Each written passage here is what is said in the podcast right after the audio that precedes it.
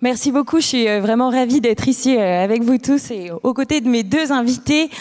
Euh, justement, on va commencer par Monsieur Michel Maffezoli, qui est sociologue connu et reconnu à l'international, professeur émérite à la Sorbonne et membre de l'Institut universitaire de France. J'ai avec moi deux de ses ouvrages sur lesquels je me suis permise de baser un peu cette table ronde. Il s'agit donc de l'ère des, soulèvements, pardonnez-moi, et euh, La faillite des élites, qui est un livre qu'il a coécrit avec euh, son épouse Hélène Stroll. Et euh, à ma droite, Julien Rochdy, qui est essayiste. Son dernier ouvrage, c'est Philosophie de droite, que vous pouvez aller vous faire dédicacer au stand de la nouvelle librairie. Et donc, Julien Rochdy, qui a aussi sorti une, conférence sur sur euh, qu'est-ce que qu'est-ce qu'être de droite, qui est, qui est passionnante et euh, qui, entre autres, produit d'autres euh, vidéos que vous avez sans doute vues, puisque celles sur la chevalerie et celles sur euh, Nietzsche ont dépassé euh, le million de vues. Voilà pour la petite page euh, de, de, de pub. Euh, donc, euh, pour cette conférence, voilà, on va parler de, de l'appel au peuple ou au recours aux élites. Et j'aimerais demander à mes invités, peut-être pour euh, positionner un peu euh, le sujet, de donner une petite définition du peuple. Qu'est-ce que le peuple? Qu'est-ce que les élites? Qui sont les élites? Et euh, y a-t-il encore un, peuple ou est-il définitivement mal pensant euh, Je vais euh, peut-être euh, vous passer la parole, Monsieur Maffezoli. Je fais un petit exposé, hein, c'est ça. Hein Combien de temps Nous avons euh, 26 minutes pour euh, cette conférence. Bien. Euh, je vais un peu donner mon, sentiment, en effet, euh, sur, euh, sur ce thème.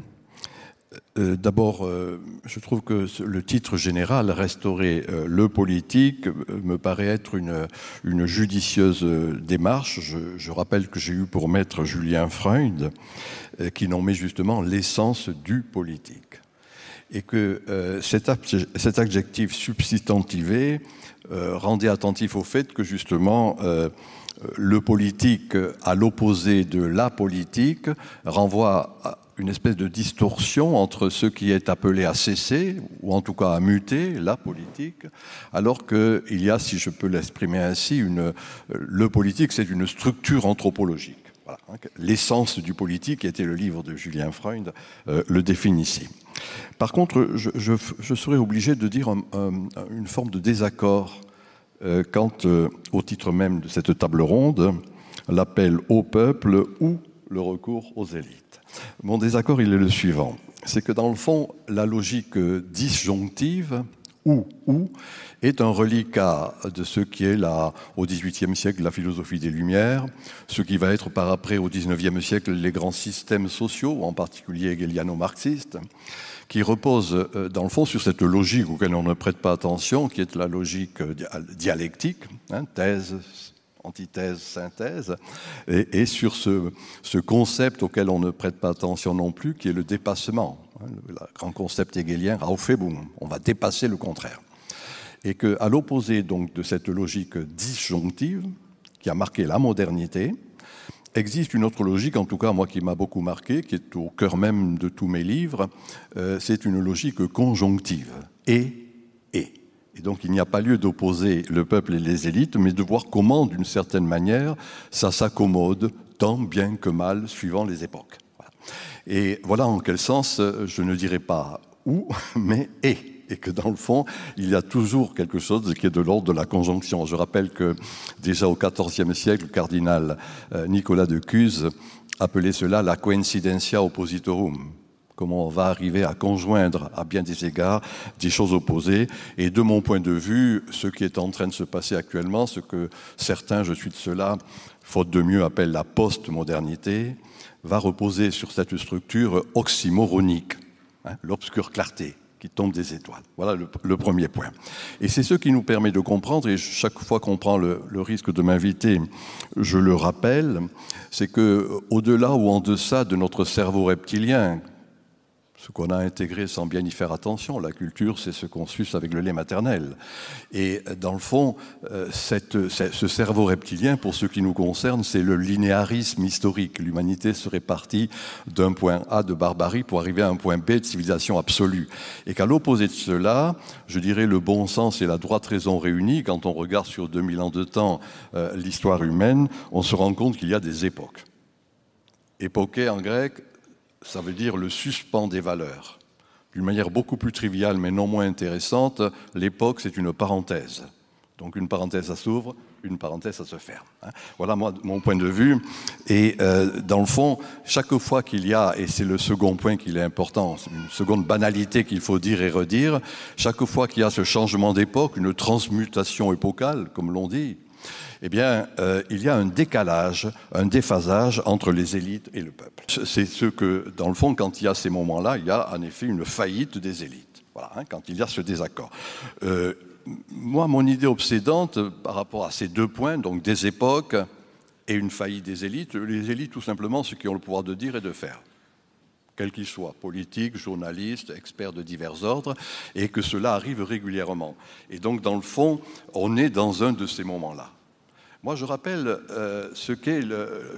Heidegger disait on a toute œuvre à une idée.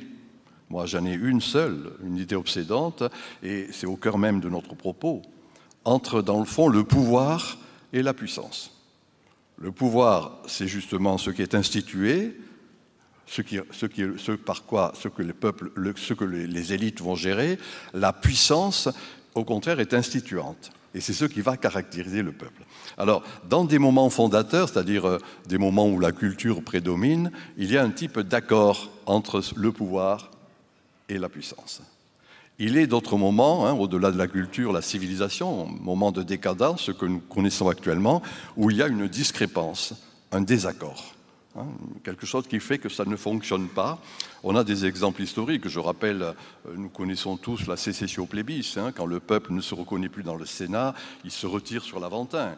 Machiavel, écrivant le, Prince, montre qu'il y a un désaccord très souvent entre la pensée du palais et la pensée de la place publique. Vous voyez, des, éléments de cet ordre. Et, ce qui conduit grand, un grand sociologue, économiste, qu'on ne cite plus, qui est Vilfredo Pareto, et c'est le cœur battant, dans le fond, de ce qui est en train de se passer actuellement, la fameuse circulation des élites. Et donc on est dans un moment où il y a une circulation des élites. De mon point de vue, c'est cela qui est en jeu actuellement, c'est-à-dire qu'on est en train de quitter une topique qui a caractérisé la topique de la politique. Topique, hein, c'est une manière de penser qui est cette idée verticale, la loi du père, Hein, quelque chose qui fait que euh, ce qui va culminer, euh, dans le fond, dans l'avant-gardisme léniniste, hein, quelque chose qui fait qu'il y a des sachants et des imbéciles qui doivent suivre le peuple en la matière. Et qu'à l'opposé de cela, pour moi, ce, euh, qui était le propre de la pré-modernité, ce qui sera à bien des égards le propre de la post-modernité, eh bien, ce n'est plus cette verticalité. Ce n'est plus simplement l'éducation, il ne s'agit pas de tirer, mais d'accompagner, réversibilité c'est la solidarité organique. Et voilà un peu, pour moi, l'enjeu. Hein, C'est-à-dire que les élites restant sur un modèle désuet continuent à vouloir tirer, éduquer, éducare, alors que ce qui est en jeu dans le peuple, eh bien, c'est encore une fois une structure qu'on peut appeler initiatique, c'est-à-dire qu'il faut reconnaître, faire ressortir le trésor qui est là. Je rappelle, puisque j'ai cité Julien Freund tout à l'heure, que Freund, dans son essence du politique, rappelle que seul celui qui savait gérer sa maison pouvait gérer la maison commune. Et que c'est ça l'essence de la démocratie dans, la, dans la, cité grecque, en quelque sorte. Or, actuellement, eh bien, il y a quelque chose qui fait que ce rapport entre la maison personnelle et la maison commune est une pure abstraction. Hein, c'est-à-dire que dans le fond, il y a une carrière, et du coup, c'est quelque chose qui fait qu'il y a, de ce point de vue, un désaccord. Voilà, donc euh, je ne vais pas aller plus avant, mais disons que euh, fondamentalement, quand il y a ces processus de discrépance, et c'est mon hypothèse, il y a du grouillement, il y a du fourmillement, et que dans le fond, ce que j'ai appelé l'ère des soulèvements, c'est ce qui est en jeu actuellement, euh, qui vont se développer. Hein. Ça peut partir de l'abstention aux diverses insurrections ou révoltes de divers ordres, mais qui, dans le fond, traduisent tout simplement le fait qu'il convient de revenir non pas à l'utilitarisme de l'étang, c'est-à-dire à l'utilitarisme de la politique, mais au contraire à ce qu'est vraiment l'être ensemble, tel que je le disais tout à l'heure. Et cet être ensemble, eh bien, encore une fois, c'est ce qui est partagé, moi je dirais, par un idéal communautaire en gestation. Comme toute période qui sont des périodes crépusculaires, cela se fait bien sûr dans la crainte et le tremblement. Merci beaucoup euh, Michel Maffezoli pour cette introduction euh, au débat euh, qui est bien complète. Vous parliez d'époque, d'époque de, de, qui est circulaire avec les cycles qui évoluent. Julien Rochdy, sommes-nous dans une époque qui est pour les peuples ou pour les élites? Alors, bon, d'abord, bonsoir à tous et pardonnez-moi pour le retard, mais c'est qu'ils m'ont retenu au stand de la nouvelle librairie et m'ont servi un verre de rouge. Donc, si je raconte n'importe quoi, vous les en responsables. Ce n'est, pas moi et comme ça, c'est une bonne façon de me dédouaner. Euh, par rapport à l'époque, euh, je vais avoir le mauvais rôle, je pense, euh, cet après-midi parce que je vais essayer de casser un petit peu le narratif que l'on aime tant dans notre camp à savoir qu'il y a un peuple qui est euh, bon, qui est euh, animé de bonnes intentions et qui, s'il était laissé à ses instincts et à ses, à ses, euh, à ses tendances naturelles, on va dire, et eh bien du coup amènerait une société dans laquelle régnerait le bon sens, le bon sens que l'on aime, le patriotisme et ainsi de suite. Tandis que en face, il y aurait des méchantes élites absolument affreuses, évidemment, qui passeraient leur temps à manipuler ce si bon peuple et les deux seraient en total, euh, seraient de nature et d'essence totalement différentes. Je crois, moi, malheureusement, qu'il n'y a pas de rupture entre les élites et entre le peuple. Je pense que pour comprendre les élites actuelles, il faut aller chercher du côté de l'individu moyen de la, société occidentale. C'est à travers ce qu'est l'individu moyen créé par la causalité historique, par la causalité des esprits du temps, causé par un plein de facteurs qui, nous déterminent au jour le jour. C'est à travers cet individu moyen que l'on peut comprendre l'élite que nous secrétons. Donc euh, nous pouvons effectivement en vouloir à nos élites actuelles de profiter de leur position pour, euh, pour, ne plus servir, car euh, il faut toujours servir à quelque chose. Et là, c'est vrai qu'elles se servent, selon la phrase connue et consacrée, elles se servent plus qu'elles ne servent. Mais pour arriver vraiment à se passer, à se débarrasser de ces méchantes élites, il va falloir faire une réforme profonde de ce que nous sommes en tant que peuple. Parce que vous connaissez tous aussi, je suis sûr, la phrase maintes fois ressassée qu'on attribue à Mao, qui dit que le poisson pourrit toujours commence toujours par pourrir par la tête. Or, on oublie toujours de dire que si le poisson commence à pourrir par la tête, c'est que le poisson est mort, c'est que le corps est mort aussi. Donc, si la tête pourrit, c'est parce que le corps est d'abord mort et putride aussi. Donc, voilà, je vais finir cette introduction, mais effectivement, c'est ce, qui explique un petit peu l'espèce de méfiance que j'ai désormais vis-à-vis du discours purement populiste, qui est de rejeter la faute toujours sur les méchantes élites, tandis que le peuple ne serait bon. Je crois que le peuple est complice en réalité. Nous sommes complices, chacun d'entre nous.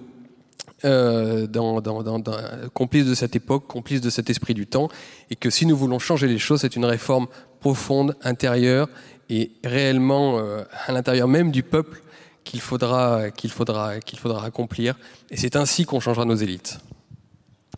Euh, Monsieur Maffezoli, vous soulignez euh, lors de cette introduction le, et, la différence entre le et ou le ou.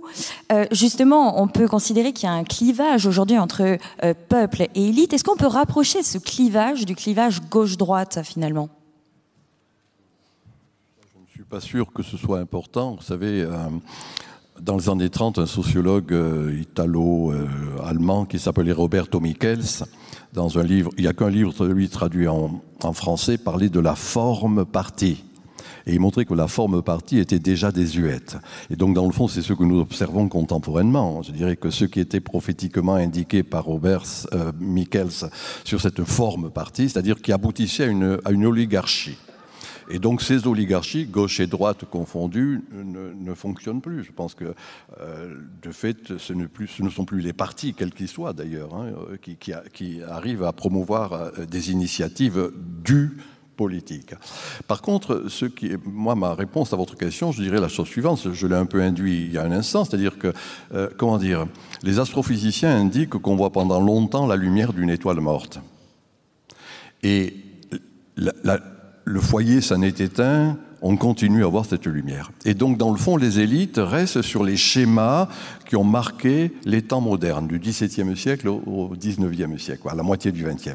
Individualisme, rationalisme, progressisme. Et là, gauche et droite confondues, ils partagent ces valeurs-là. Or, ces valeurs, j'ai dit époque, c'est suspens. C'est-à-dire que ce qui est vécu euh, au plus proche, la proxémique, quand je disais tout à l'heure, euh, la vraie politique, c'était gérer sa maison. Hein, ce qui est de l'ordre de la proxémie, ne se reconnaissent plus dans ces valeurs d'individualisme, de rationalisme et de progressisme. Mais moi, j'essayais de montrer que c'était ben, le nous, l'idéal communautaire. C'est l'émotionnel, pour le meilleur et pour le pire. C'est quelque chose qui va mettre l'accent sur à la fois le présent vécu à partir de la tradition. Voilà. Et donc le vrai décalage, il n'est pas gauche et droite.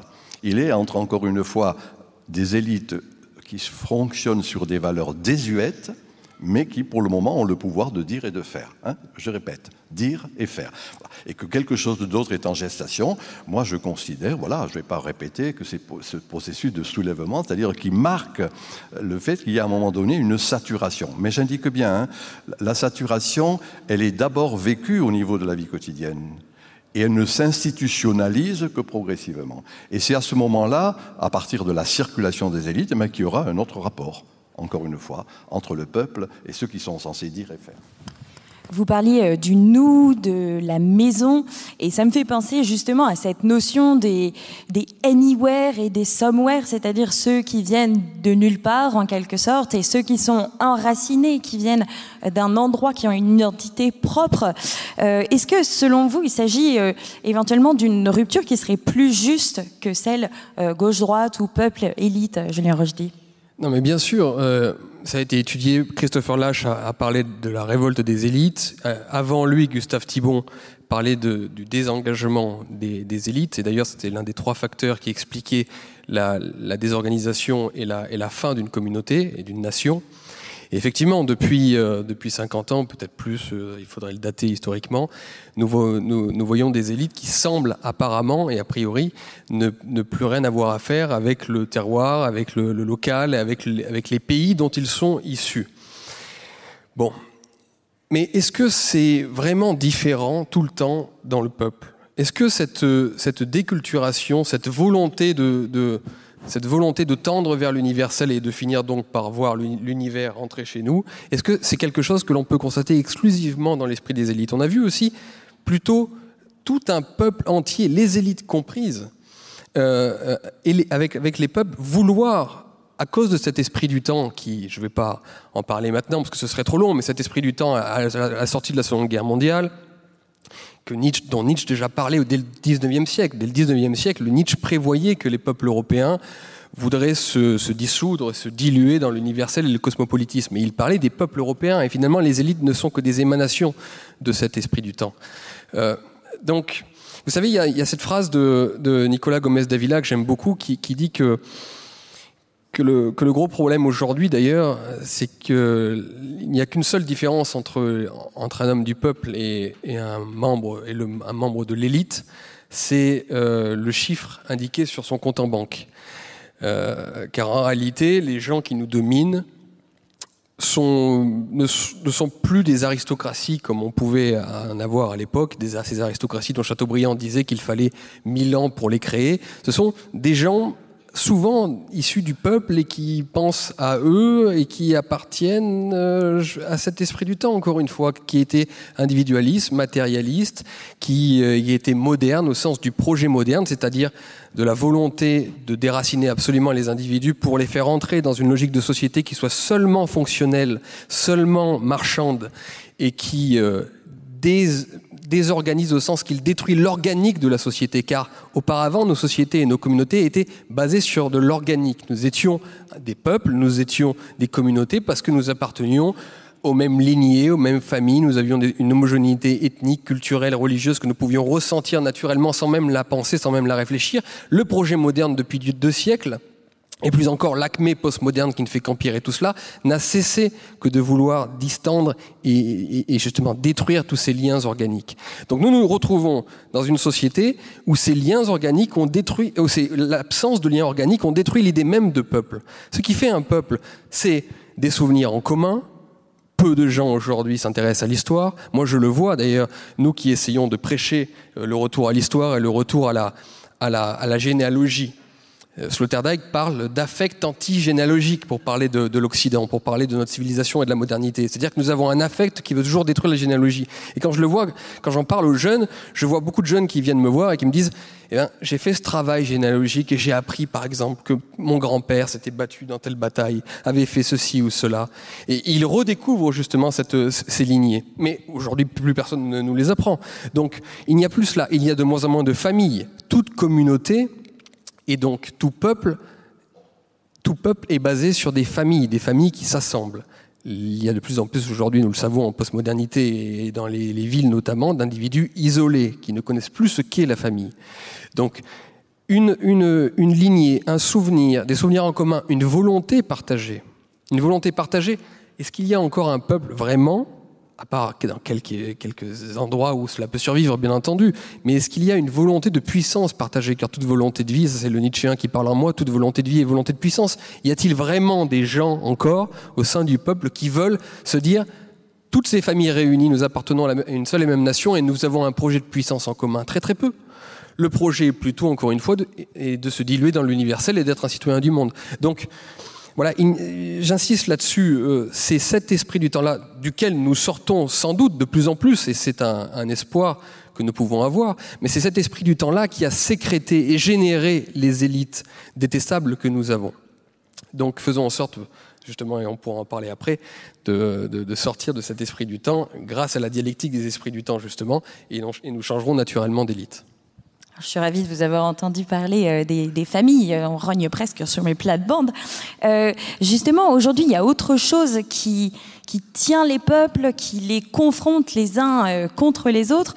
Il s'agit de la politique extrêmement coercitive euh, des, gouvernements. Euh, Est-ce que justement, face à cette coercition, on pourra faire l'économie de la violence? Je rappelle, Michel Maffezoli, que vous avez écrit l'ère des soulèvements. Euh, Est-ce que on approche d'une forme de chaos? Oui, mais régulièrement, il y a du chaos. Mais n'oublions pas cette formule ésotérique qui n'est pas inintéressante, ordo ab chaos. C'est-à-dire que c'est à partir, en effet, d'un grouillement, j'appelais grouillement ou fourmillement, que quelque chose d'autre peut renaître. Et c'est régulièrement dans les histoires humaines qu'il y a quelque chose de cet ordre qui existe. C'est ça, les époques. Et entre des époques qui durent 3, 4 siècles, il y a des périodes qui sont toujours crépusculaires. On pressent ce qui est en train de s'achever, et on balbutie par rapport à ce qui est en train de naître. Voilà. Et donc c'est ce qui est en jeu actuellement. Mais en même temps, si vous voulez, euh, c'est dans ce chaos, n'ayons pas peur du mot, c'est dans ce chaos, moi je dis grouillement, fourmillement, on peut trouver des quantités d'expressions de cet ordre, eh bien que, que se cristallise, dans le vrai sens du terme, un peu comme Stendhal parle de l'amour, il dit il y a une Homère et puis il y a une cristallisation qui va être l'amour. Eh bien, de la même manière, dans cette Homère actuellement, qui est ce grouillement, on peut penser, comme cela s'est observé à d'autres époques, qu'une cristallisation pourra se faire, c'est-à-dire un, un, ordre, hein, qui est lui un ordre ancestral. Hein. J'ai cité Joseph de Maistre, il rappelait que le mot ancestral, c'était ancêtre et être. C'est-à-dire, encore une fois, cette idée de, tradition qui est, à mon sens, en train de revenir actuellement, tout comme le sacré d'ailleurs, euh, tout comme la tradition, le sacré, sous ses diverses modulations, ne font que rendre attentif à cela. À quoi cela? Ou peut-être faudrait dire le à quoi ça? Eh bien, ce ça, pour moi, c'est euh, cette phrase de, saint Thomas d'Aquin euh, que l'on oublie, omnis autoritas a populo c'est-à-dire, euh, alors bien sûr, c'est difficile en français de dire euh, l'autorité parce qu'on on voit de suite autoritarisme. Non, autoritas, c'est en latin, c'est ce qui fait croître. Par exemple, un bon auteur, c'est celui qui fait croître vos idées. Voilà. Et donc, omnis autoritas a populo renvoie au fait qu'en effet, l'élite euh, a pour fonction la politique. Le peuple a pour structure le politique. Voilà, c'est tout. Donc il ne faut pas avoir peur parce qu'il y a des moments, encore une fois, j'ai bien dit période intermédiaire, période crépusculaire. Mais euh, la fin d'un monde n'est pas la fin du monde. Et que donc c'est être en cette sagesse, je dirais, de base, hein, euh, que l'on peut comprendre qu'il y a des reconstructions. La première phrase qui fut écrite dans notre tradition culturelle, euh, attribuée à Anaximandre de Milet, écrite dans la pierre, en grec c'est Genesis kai phtora, phtora kai Genesis. Genèse et déclin, déclin et genèse. Et voilà, c'est cette dialogie qu'il faut avoir à l'esprit pour comprendre, encore une fois, que le chaos n'est pas bien grave. Alors justement, comme vous parlez de, déclin et de genèse, euh, ça me fait penser euh, à la crise des gilets jaunes. Et je vais me permettre de rentrer dans cet exemple qui est un, petit peu euh, concret. on a vu dans cette crise l'émergence de, leaders qui ont été aussitôt phagocytés par le système.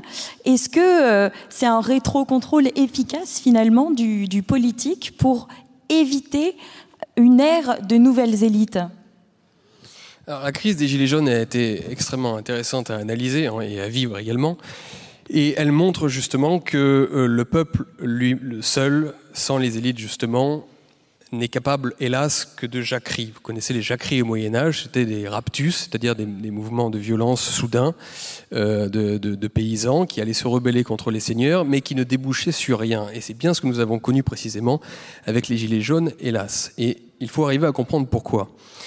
La différence entre une jacquerie et une révolution tient à cela, à trois conditions. La première, il y a la violence dont vous avez parlé, effectivement, la capacité à la violence. Je suis désolé pour les âmes fragiles ici, mais toute révolution est possible grâce à la violence, et pas seulement la violence effective, c'est-à-dire celle qu'on accomplit, mais celle qui fait peur aux élites, à ceux qui dirigent apparemment. Je vous rappelle quand même que Emmanuel Macron avait prévu un hélicoptère pour, vite s'en aller euh, au, moment où les Gilets jaunes étaient, sur les Champs-Élysées et où effectivement nous vivions l'acmé de cette crise. Donc effectivement, les élites ont eu peur à ce moment-là. Donc la violence agit comme un pouvoir qui peut déboucher éventuellement sur un, changement de pouvoir. Donc il faut effectivement cette capacité à la violence et on va dire que les Gilets jaunes l'avaient, pas totalement, mais l'avaient un petit peu. Deuxième chose, il faut une idéologie. Une idéologie qui permette de créer au moins dans l'imaginaire la possibilité d'une alternative. Et ça, je suis navré, les Gilets jaunes n'en avaient pas. C'est-à-dire que bon, ce qui, a, débouché sur la Révolution française, comme on le sait, c'est toute euh, l'idéologie des Lumières, pour simplifier très, très grossièrement. Donc les gens savaient, même de manière un petit peu floue, qu'il était possible de faire éventuellement quelque chose d'autre, de, diriger les choses autrement, différemment, si nous, euh, nous faisions la Révolution, si nous changions les pouvoirs en place. Tandis que les Gilets jaunes aujourd'hui n'avaient pas cette idéologie alternative. Euh, nous n'avons pas nous-mêmes, et c'est un reproche que l'on doit se faire, euh, chaque jour, nous n'avons pas encore produit d'idéologie véritablement alternative. Nous sommes les rois de la récrimination, nous savons dire ce qui ne va pas dans la société, mais nous n'avons pas encore proposé au peuple, aux gens, à l'Europe, à notre civilisation, une autre voie possible, rationnelle, systématique, peut-être même un peu folle, peut-être même un peu rêvée, mais il n'en faut. Et d'ailleurs, je vais vous inquiéter un petit peu, mais c'est la gauche qui travaille en ce moment à cela, en ayant notamment fait mise sur l'écologie, qui potentiellement peut être une idéologie alternative de, de, enfin une, comment dire, un, futur alternatif pour notre société. La gauche travaille activement là-dessus, tandis que l'écologie est en soi, je vous le dis, quelque chose de droite. Hein, l'écologie, c'est euh, conserver et transmettre les choses. Donc normalement, nous devrions récupérer l'écologie et, et, en faire une idéologie avec une esthétique pour proposer une alternative au peuple. Donc les Gilets jaunes n'avaient pas cette alternative idéologique. Et, troisième condition pour qu'une jacquerie, euh, pour qu'une révolution ne soit pas une jacquerie, eh bien, c'est justement les complicités au sein de l'élite. Euh, bon, je ne vais pas vous faire l'histoire de la Révolution française, mais euh, il n'y aurait jamais eu de Révolution française sans le duc d'Orléans, qui finançait en permanence les Jacobins, et parmi euh, et les aristocrates français, qui en réalité étaient tout pleins, tout innervés de l'idéologie des Lumières. Il n'y avait pas ça dans les élites françaises d'il y a deux ans. Il n'y avait pas cela alors, euh, je ne sais pas si aujourd'hui le duc d'Orléans pourrait être Bolloré, nous en sommes, nous en sommes pas encore là. Mais enfin, bon, les choses sont en train de changer, mais il est en tout cas incontestable euh, que les Gilets jaunes n'avaient pas réuni les conditions nécessaires à la révolution et à un véritable changement de pouvoir. Donc le peuple est stérile s'il n'a pas ces complicités au sein des élites. Et c'est pourquoi nous, on doit travailler là-dessus, je pense, sécréter des élites dans la minorité que nous sommes, parce que ce sont les minorités en réalité qui créent, les élites. Je, vais, je, vais, laisser la parole, mais ce serait trop, trop long. Mais nous devons devenir nous-mêmes des élites et nous devons créer une idéologie alternative et la possibilité d'une autre société de façon systématique. Et le jour où nous aurons cela, nous pourrons utiliser la puissance du peuple. Et cette fois-ci, ce ne sera pas seulement une jacquerie. Alors, finalement, j'espère que vous ne nous expliquez pas que les élites sont mal pensantes et que le peuple pense mal, parce que sinon, je ne vois pas très bien comment est-ce qu'on finirait par s'en sortir. Est-ce que vous avez quelque chose à ajouter là-dessus, euh, Michel Maffezoli? Sur les élites qui seraient mal pensantes et le peuple qui pense mal et qui nous empêche finalement euh, d'avancer et d'atteindre un point de renouveau? En, citant tout à l'heure saint Thomas d'Aquin, j'ai déjà donné ma réponse. Hein. Je rappelle que ce qui a été le propre de l'oligarchie de la forme partie, j'ai dit, c'est l'avant-gardisme qui a culminé dans le léninisme ou le salinisme, mais qui s'est répandu d'une certaine manière dans la forme partie. Hein. L'avant-gardisme, c'est dans le fond, moi j'ai la conscience, je sais ce qui est bon pour toi. Le peuple est débile fondamentalement. Et donc il convient de le tirer. C'est ça l'avant-gardisme. Alors que euh, ça, c'est la, politique. Euh, et quelle que soit la tendance, encore une fois à gauche et droite, il y a fondamentalement cet avant-gardisme. Moi, je considère qu'il y a une sagesse populaire qui est le fondement même du politique. Hein, voilà, donc c'est en ce sens que, mal pensant, mal pensant, disons que, ceux qui ont le pouvoir de dire, eh bien, reposent sur ce qu'il est convenu d'appeler la bien-pensance. Durkheim disait le conformisme logique. Et on peut décliner à l'infini à ces moments d'intermédiaire continue à être dominant, ce conformisme logique. Mais il n'en reste pas moins qu'il y a lieu d'être attentif à ce substrat, cette sagesse populaire. Pour moi, c'est le fondement même de ce qui est en jeu actuellement, ce que j'ai appelé la transfiguration du politique. La transfiguration du politique, c'est justement dans ces moments où il y a ces mutations ou ces transmutations épocales, eh bien que après quelques essais-erreurs, on va arriver, encore une fois, à reconnaître cette sagesse populaire. C'est pour ça que j'ai dit autoritas ce qui fait croître. Et que, euh, d'une certaine manière, euh, c'est cela qui, en bout de course, constitue une vraie structure anthropologique. Moi, je n'ai pas peur là-dessus. Je considère que c'est cela qui va s'affirmer. Alors, justement, aujourd'hui, on, constate euh, quasiment quotidiennement que les gens sont très polarisés sur, des intérêts divers et variés. Est-ce qu'on peut considérer qu'il y a une, forme de transfiguration du politique actuellement?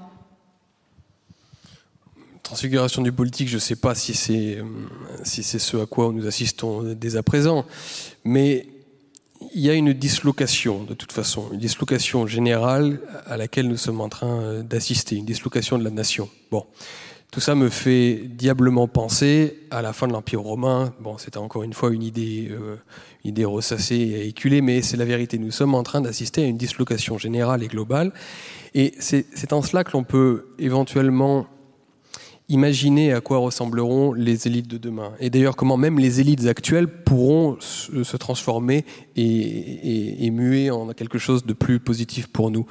Euh, les élites qui ont créé le Moyen Âge, c'était simplement des gens qui se sont levés au milieu du chaos général et qui ont décidé de protéger les citoyens, pas, les citoyens à l'époque, mais de, simplement mettre un donjon quelque part et de dire sur ce territoire-là, on n'entrera plus. Sur ce territoire-là, on va assurer la protection des gens qui viendront travailler. Sur ce territoire-là, nous, euh, nous protégerons le clergé et ainsi de suite. Et c'est donc grâce à l'autoritas, c'est toujours d'ailleurs c'est un legs de la pensée contre-révolutionnaire, c'est l'autorité qui crée le peuple. Hein. C'était une des grandes différences entre la, pensée des Lumières et la pensée de la contre-révolution. Donc la pensée de droite, c'est de dire justement que à droite, c'est l'autorité, c'est le roi, c'est toujours cette autoritas qui crée ensuite le peuple. Et eh ben, c'est ce à quoi on assiste au, début du Moyen Âge. Ce sont des gens, des élites, qui par leur courage, leur force, leur, supplément d'âme, créent ensuite la féodalité et donc le peuple, parce qu'ils simplement, ils s'installent quelque part et ils disent maintenant on va défendre ce, précaré, ce territoire. Et demain, je crois, que les élites euh, nouvelles auront à faire à peu près la même chose, si vous suivez un petit peu mon regard. Et pour ce qui est des élites déjà actuelles, je pense aussi des élites donc, euh, que nous connaissons, j'ai l'espoir qu'elles peuvent, alors pas toutes évidemment, mais qu'elles peuvent changer et qu'elles peuvent se rapprocher de nous. Moi je pense que lorsque l'on a tout, il n'y a qu'une chose à laquelle on peut aspirer, c'est le supplément d'âme. Et ces gens ont tout, ils ont des richesses euh, incroyables et infinies, et ils sont à la recherche d'un supplément d'âme. Et pendant les 50 dernières années qui viennent de s'écouler, ce supplément d'âme, c'était effectivement bah, de se montrer éventuellement généreux, de financer tout ce qui allait dans le sens de la société multiculturelle, euh, l'universel, le cosmopolitisme, et ainsi de suite. Je pense que c'est en train de changer, et je pense que nous devons nous montrer assez prestigieux, assez intéressant, assez, assez noble, pour donner l'envie à toutes ces élites qui n'ont que de l'argent, finalement, d'avoir envie de nous ressembler. Il faut pousser ces bourgeois à avoir envie de devenir nobles. Et ça, je crois que c'est ce que nous pouvons faire en les inspirant. Et, euh, et c'est pour ça que demain, c'est mon espoir, nous aurons des élites meilleures, car on sécrétera, nous, le peuple, des élites, des gens qui diront, cette fois-ci sur ce territoire-là, il n'y a plus de bande de racailles, pour, simplifier. Et puis les élites qui existent déjà auront envie de s'ennoblir. Je pense qu'il faut espérer en leur désir de supplément d'âme. Merci beaucoup euh, Julien Rochdy pour cette note positive pour finir cette table ronde. Merci beaucoup euh, Michel Maffezoli d'avoir été euh, parmi nous pour apporter votre éclairage brillant sur la question. Et merci à tous de nous avoir écoutés.